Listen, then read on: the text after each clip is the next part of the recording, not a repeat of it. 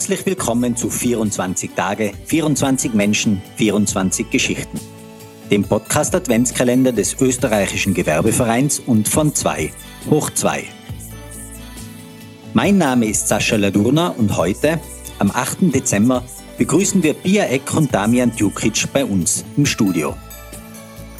Content Marketing gilt als die Königsdisziplin des digitalen Marketings.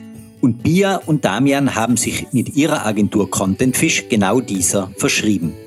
Dank ihnen finden Suchmaschinen ihre Kunden im Internet und diese erhalten dann Informationen mit Mehrwert. Denn genau darum geht's beim Content Marketing.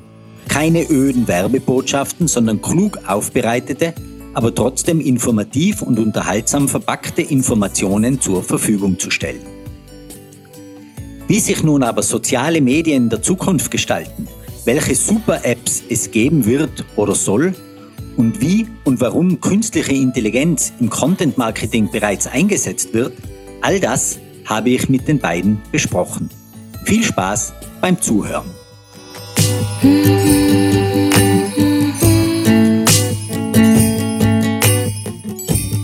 Ja, dann sage ich herzlich willkommen, Bia Eck und Damian Djukic von Contentfish. Vielen Dank, dass ihr euch heute Zeit genommen habt, bei uns zu sein. Sehr schön hier zu sein, Sascha. Freut mich auch. Bia, Damian, ihr macht Content Marketing, Social Media Marketing. Erzählt mal ganz kurz unseren Hörerinnen und Hörern, was ihr macht und wie ihr das macht. Ähm, wie du gesagt hast, wir machen Content Marketing. Das bedeutet, es geht um Werbung mit Inhalten, die nicht nur eine Werbebotschaft ähm, übertragen, sondern äh, mit Inhalten, die sinnvoll sind, spannend, inspirierend, also in irgendeiner Weise einen noch höheren Mehrwert für die Zielgruppe hat. Das heißt, man macht das in Form von Texten, beispielsweise Blogbeiträge, Social-Media-Postings, Newsletter, E-Mail-Kampagnen, aber eben auch jede andere Art von Inhalten, Bilder, Videos, Podcast, Grafiken, und alles zusammen gibt am Ende sogenannte Content-Marketing-Kampagnen. Wenn man da jetzt ein bisschen in die Zukunft schaut, beziehungsweise man muss eigentlich gar nicht zu sehr in die Zukunft schauen, in dem Segment tut sich ja eigentlich laufend sehr, sehr viel. Facebook hat sich gerade umbenannt in Meta. Es gibt immer mehr Plattformen, die für Unternehmen zu bedienen sein, weil eben die Zielgruppen von einer Plattform zur anderen wandeln und war vor zehn Jahren Facebook noch ganz hyped, ist halt vielleicht TikTok oder irgendeine Plattform, von der ich jetzt noch gar nichts weiß.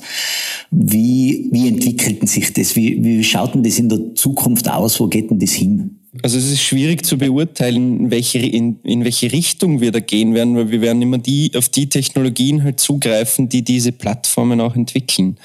Jetzt äh, bei Facebook, wenn ich aus der, aus der Händlersicht oder aus der Unternehmenssicht Facebook oder Instagram betreuen möchte, dann äh, reicht mir der Business Manager zum Beispiel.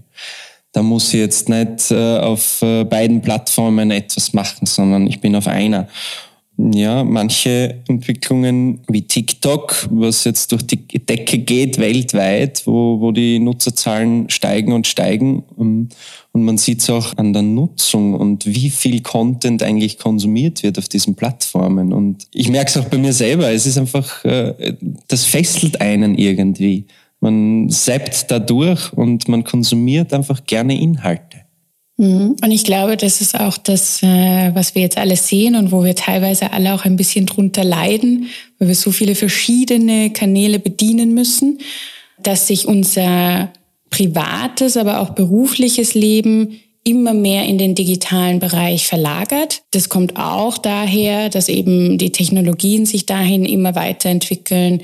Wir mittlerweile nicht nur den Computer, wir haben das Smartphone, wir haben die Apple Watch. Ähm, es gibt jede Menge Entwicklungen hin zu diesen äh, Linsen mit Sensoren, dass das sich alles direkt vor den Augen abspielt. Und dadurch entwickelt sich automatisch auch das digitale Marketing, der digitale Vertrieb. Also alles wird irgendwie digital. Es entwickeln sich unglaublich viele Plattformen und natürlich gehen die unterschiedlichen Zielgruppen in unterschiedliche Richtungen, wo sie halt Neues finden. Die Features von Facebook sind vielleicht schon langsam langweilig, die hat man schon alle durch und ist auf der Suche nach was Neuem, nach was Spannendem. Und ich glaube, dahingehend könnte eine Entwicklung sein, dass sich alles etwas mehr zentralisiert. Also, dass wir nicht mehr sechs, sieben, acht verschiedene Plattformen haben, sondern sich das alles vielleicht auf zwei, drei Plattformen reduziert.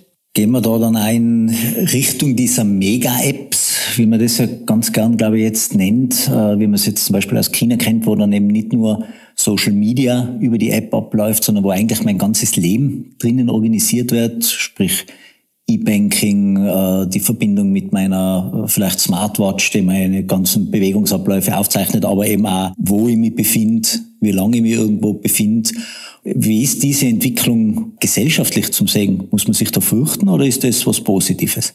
Naja, WhatsApp hat ja so etwas wie WeChat, das ist die, das chinesische Pendant, das du jetzt gerade angesprochen hast, wo die Bezahlfunktion drauf ist, beziehungsweise WeChat ist so aufgebaut, dass es andere Apps integriert. All diese Funktionen und Features, die du da jetzt angesprochen hast, das sind eigentlich eigenständige Apps.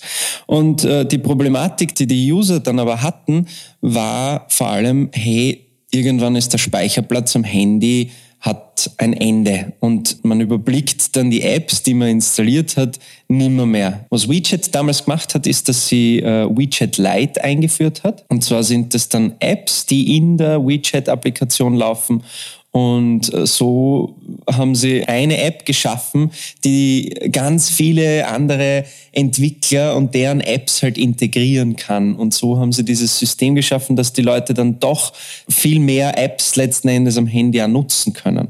WhatsApp hat das bereits versucht, die sind aber, glaube ich, anscheinend gescheitert ein bisschen damit, aber ich glaube, dass da in diese Richtung wird's noch, wird noch viel mehr kommen ja, es geht in die Richtung von Zentralisierung, aber vielleicht weniger hin zu, das ist eine super App, die kann alles, sondern mehr, hey, das ist eine super App, weil sie mit, mit allen anderen Apps kommunizieren kann oder weil sie die Brücke schlägt zwischen Technologie und Mensch. Und gesellschaftlich, wie, wie, wie schlagt sich das nieder auf uns als Menschen? Sind wir dann auch überwachbarer? Hm, also ich glaube, das ist natürlich die große Angst bei allem technologischen Fortschritt, der stattfindet. Jetzt auch beispielsweise gerade gibt es eine immer größer werdende Akzeptanz von der Cloud. Daran gewöhnen sich die meisten Menschen langsam, erkennen, okay, ähm, damit kann man sehr viel mehr machen.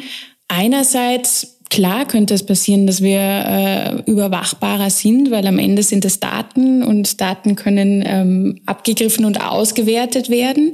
Hier wird es auf jeden Fall darauf hinauslaufen, dass es gesetzliche Regelungen etc. geben wird oder geben muss, so wie es, es jetzt eigentlich auch schon gibt. Aber ich glaube, gesellschaftlich gesehen ähm, wird der Mensch genauso anpassungsfähig sein ähm, wie bei allem anderen auch. Und Kommunikation ist eines unserer Hauptwerte oder unserer, wir leben davon. Die Menschheit lebt von Kommunikation. Und je einfacher Kommunikation für uns ist, desto mehr wenden wir sie auch an. Es ist ein bisschen wie Sprache. Auch Sprache ist nicht aufhaltbar, sie ist nicht regulierbar. Wir Menschen sorgen dafür, dass sich Sprache entwickelt. Äh, anderer Aspekt, der mich jetzt noch interessiert, ähm, ich habe vor kurzem einen Podcast angehört mit der Jennifer Fun das ist eine deutsche Investorin. Die stellt ja momentan vielleicht noch eine gewagte These auf, aber möglicherweise entwickelt sich das ja wirklich in diese Richtung.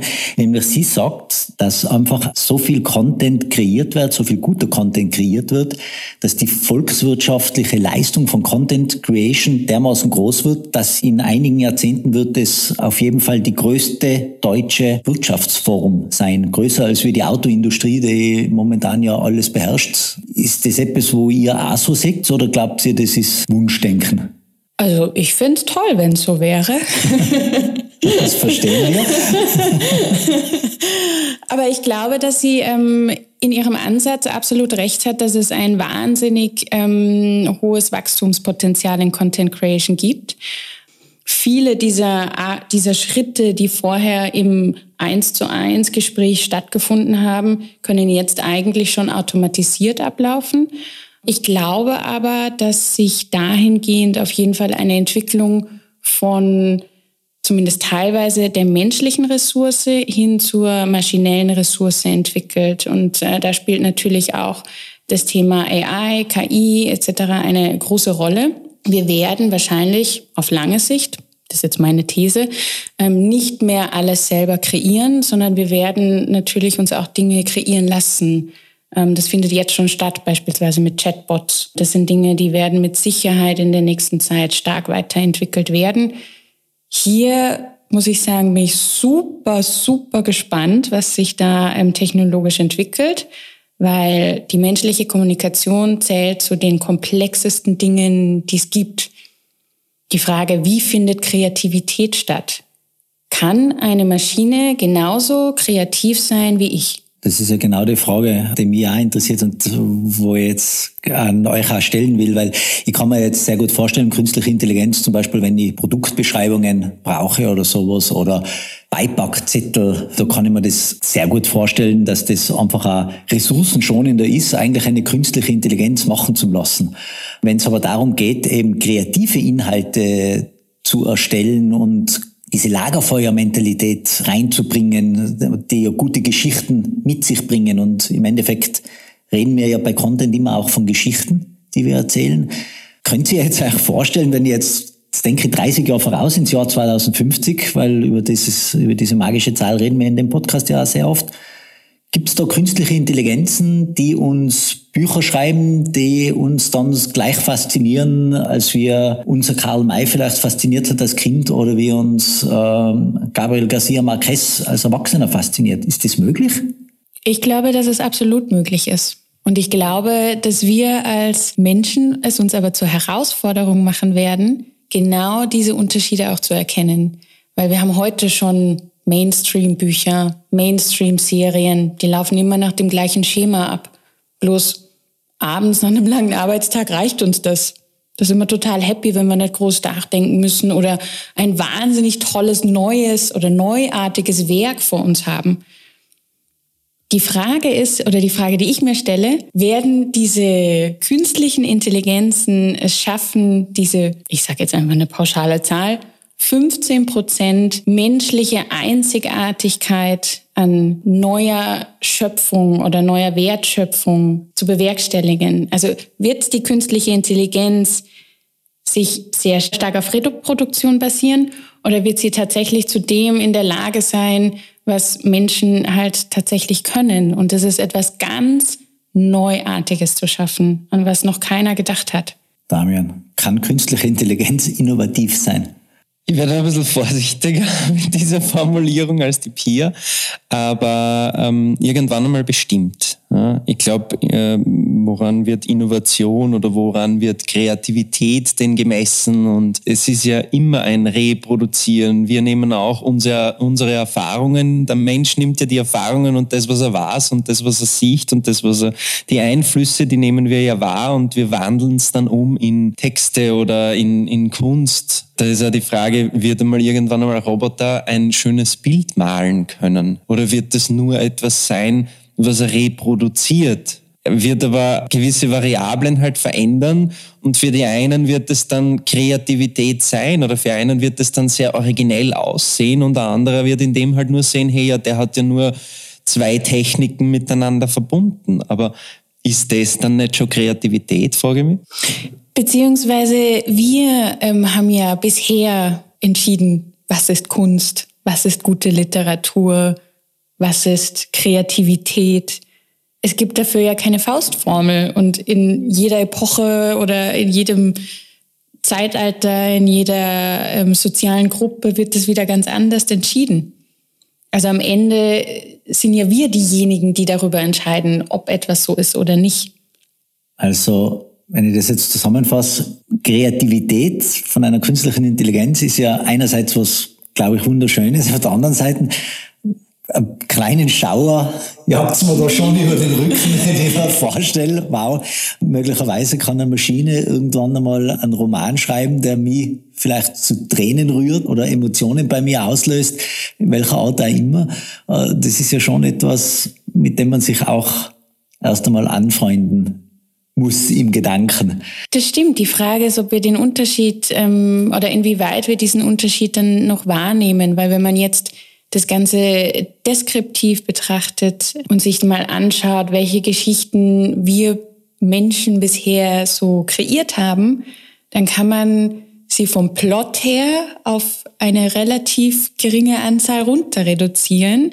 Also es gibt beispielsweise Thesen, die sagen, okay, wir haben eigentlich auf der ganzen Welt nur sieben Storyplots. Also nur sieben verschiedene Arten, wie Geschichten erzählt werden. Die werden dann natürlich ausgebaut, sie werden ähm, erweitert, sie werden mit unterschiedlichen Protagonisten etc. Aber eigentlich, wenn man es runterbricht, existieren nur diese sieben Geschichten. Warum sollte also eine Maschine nicht in der Lage sein, Stories auf Basis dieser sieben Plots zu erzählen? Aber vielleicht ein bisschen relativiert das Ganze. In den nächsten Jahren wird das sicher noch nicht so schnell passieren. Was aber ähm, schon jetzt zum Einsatz kommt, ist, dass man die Maschine einfach zusätzlich als Ideengeber oder so verwendet. Die menschliche Komponente wird immer dabei sein. Eine rein maschinelle, okay, bei Produktbeschreibungen wahrscheinlich ja, aber bei, beim Storytelling oder beim, beim Schreiben von Geschichten, ich kann mir sehr gut vorstellen, dass das in, in so einer hybriden Co-Creation stattfinden kann mit einer Maschine, äh, wo, wo sich dann halt Synergien ergeben, wo man sagt, hey cool, auf das wäre ich ja nicht draufgekommen, wo, wo die Maschine jetzt draufgekommen ist, oder wo man sagt, hey, liebe Maschine, bitte spuck mir jetzt Info A bis Z aus. Und äh, dass man die Maschine so, sozusagen als Co-Creation-Maschine betrachten kann, die, ein, die als Ideengeber irgendwie funktioniert und einem hilft. Und nicht nur als Ideengeber, sondern im Grunde sehe ich ein Potenzial darin, wie es eigentlich jetzt auch schon ist oder wie es jetzt schon in vielerlei Hinsicht beispielsweise bei Workflow-Automatisierung stattfindet. Diese unglaublich zeitaufwendigen, monotonen Arbeiten, die das menschliche Gehirn eigentlich nicht unbedingt weiterbringen und eigentlich nur dafür sorgen, dass man acht Stunden am Tag beschäftigt ist ohne dass man da jetzt besonders gefordert wäre oder besonders viel Spaß bei der Arbeit hätte, das sind natürlich Dinge, die kann man einer Maschine geben. Und auch beim Schreibprozess. Und das findet ja bereits statt. Da höre ich ja jetzt auch schon die Anwälte klatschen, weil das ja wahrscheinlich im Bereich äh, Copyright und Urheberrecht und solche Sachen auch ganz neue Sachen und, und Ideen aufwirft. Über dem muss man sich mit einem Anwalt dann unterhalten. Das wäre ein spannendes Thema auch für diese Podcast-Serie dann. Bevor ich euch jetzt aber wieder nach Hause entlasse, noch ganz kurz eure persönliche Einschätzung für das Jahr 2050. Wie, wie schaut's da aus oder was wünscht ihr euch? Fahren wir da noch Autos? Reisen wir schon ins Weltall oder beamen wir uns an die Strände im Urlaub? Wie, was glaubt ihr, was kommt oder was wünscht ihr euch, das kommt? Also wenn ich einen Wunsch frei hätte, würde ich sagen, ähm, in Sachen Kommunikation, weg von der Zweidimensionalität, also weg von, wir starren in unseren kleinen Bildschirm und sehen die Menschen eigentlich nur zweidimensional, sondern hin zu, okay, wenn Kommunikation digital stattfindet, dann möchte ich in meinem Büro sitzen und gleichzeitig hier neben dir, Sascha, und mit dir den Podcast machen.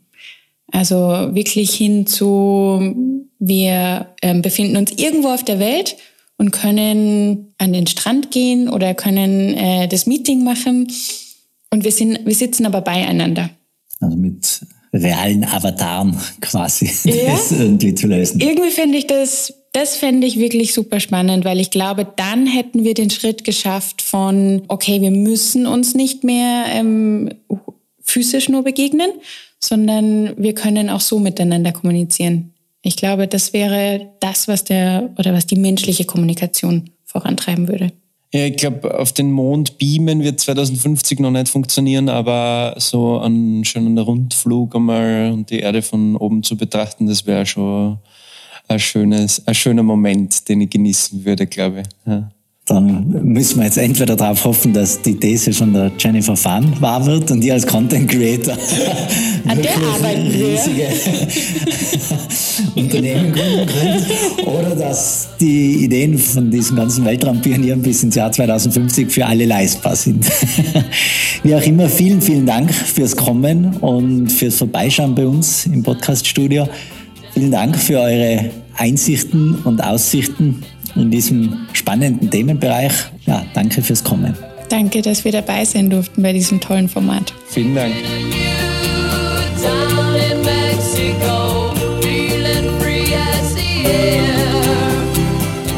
Wir hoffen, das Gespräch hat Ihnen gefallen.